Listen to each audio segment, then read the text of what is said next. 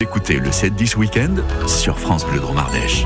Nous sommes dans les baronnies provençales, à l'ombre du Mont Ventoux ce week-end pour une série de reportages qui nous mènent maintenant à la rencontre d'une vigneronne au domaine des Ussos, Alexandre Vibard. Entre le vieux pont qui enjambe la rivière et la fameuse fontaine de Molan-sur-Ouvèze, voici la boutique d'Alice Brun, une romoise qui élabore des vins depuis le début des années 2000. Elle est à la tête d'une toute petite exploitation, un véritable jardin. Alors j'ai effectivement c'est assez petit, j'ai un hectare et demi euh, que je vinifie, donc euh, oui ça permet de, de, prendre son temps. Vous avez euh, aussi des, des produits d'autres producteurs? Ou c'est à vous aussi les, les, pâtes, Alors, les huiles d'olive, les farines? Tout ce que vous voyez là dans la boutique c'est des produits de, de, la famille. Donc on a les, tout ce qui est céréales et la moutarde ça vient de mon frère et mes parents qui sont assez de ronds. On a aussi l'huile d'olive de mon mari et puis euh, quelques petites truffes, voilà, qu'on va chercher avec notre chien.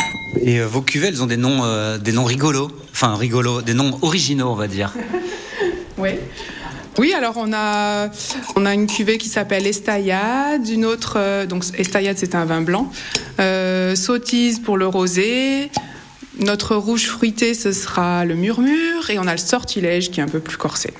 C'est vous qui avez choisi les noms Oui, on a choisi les noms euh, ben, voilà, au début de, de l'aventure. Sotis, c'est pour votre fils, il nous fait signe à côté Sûrement, oui. Sotis, c'est le rosé. Non, mais euh, voilà, il faut quand même atteindre un certain âge avant de, de se mettre à la dégustation. Euh. Vous avez beaucoup de cuvées euh, différentes pour le peu d'hectares que vous avez, c'est-à-dire que c'est vraiment des, des micro-cuvées alors c'est effectivement des tout petits volumes, hein, oui. Je, je, travaille sur... Euh, on a des cuves de 500 litres pour le, le rosé par exemple. Euh, le blanc j'en ai fait un petit peu plus cette année.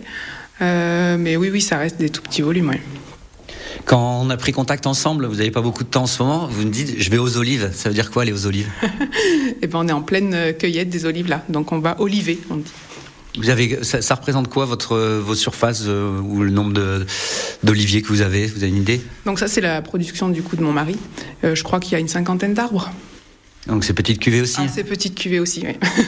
Et ça marche comment? Vous les ramassez chacune, une à une à la main, les olives?